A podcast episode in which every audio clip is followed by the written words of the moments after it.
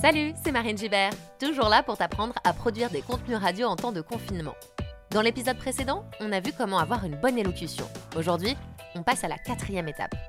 Prêt? Allez, c'est parti Tuto numéro 4 L'intonation. Comme on l'a dit dans le dernier tuto, pour être compris et écouté, il faut avoir une bonne élocution, savoir prononcer correctement chaque mot. Mais un autre élément est essentiel pour bien capter l'attention de son auditeur. C'est l'intonation.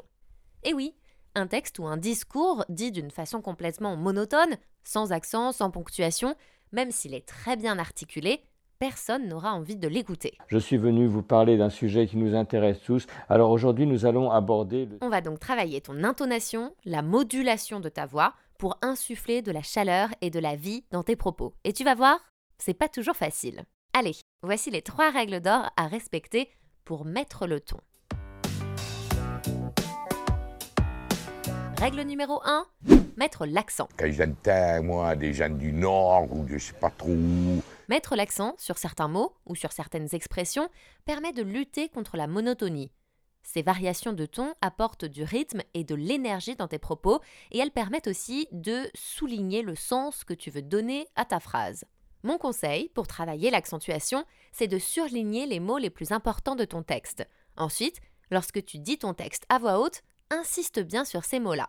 Par exemple, dans la phrase Bonjour, je m'appelle Marine et je suis confinée depuis 22 jours, les mots importants sont Marine, confinée et 22, car ce sont les mots qui apportent des informations. Si je redis cette phrase, cette fois-ci en, mettant l'accent, ça donne Bonjour, je m'appelle Marine et je suis confinée depuis 22 jours. En radio, les animateurs et les journalistes ont aussi tendance à attaquer les débuts de phrases, c'est-à-dire à mettre l'accent sur les premiers mots ou les premières syllabes. Ça permet en quelque sorte de donner de l'élan à ta phrase. Ça met de l'énergie dans ton intonation et ça permet de bien conserver l'attention de tes auditeurs. Règle numéro 2.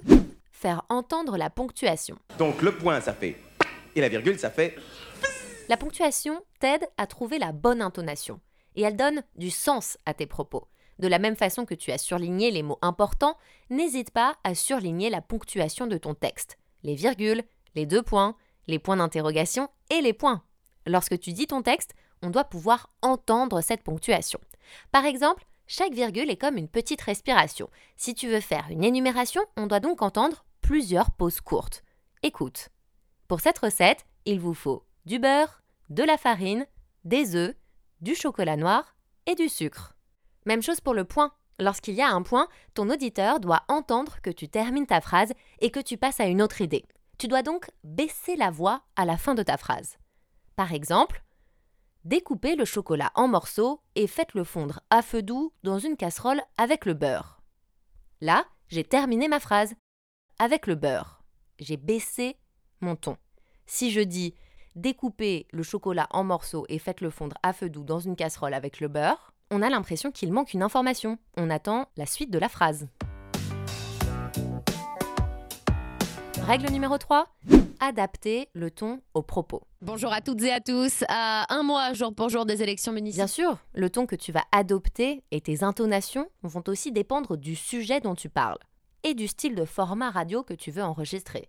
Tu n'auras pas le même ton selon que tu fais un flash d'actualité, un témoignage type journal de bord, une interview ou encore une chronique humoristique. Par exemple, si tu parles de quelque chose de léger ou de drôle, tu peux mettre du sourire dans ta voix.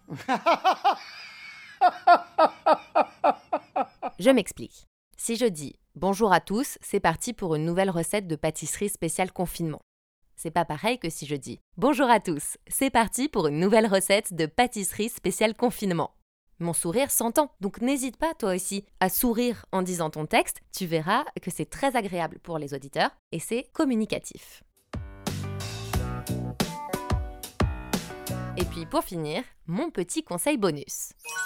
C'est d'utiliser la gestuelle. En tout cas, moi, lorsque je suis à l'antenne, je sais que je fais beaucoup de gestes. Si, par exemple, tu énumères plusieurs éléments d'une liste, n'hésite pas à les lister dans l'air avec tes mains. Si tu décris la forme d'un objet, montre-la avec tes mains. Même si l'auditeur ne voit pas ces gestes, il entendra l'intention que tu mets dans ta voix et sera d'autant plus captivé par tes propos. Voilà, tu connais les règles essentielles pour avoir la bonne intonation. N'hésite pas à essayer plusieurs tons différents pour ton texte. N'hésite pas aussi à le lire à haute voix à quelqu'un. L'intonation n'en sera que plus naturelle. Allez, on se donne rendez-vous au prochain épisode pour parler de la technique de l'interview. En attendant, prends soin de toi.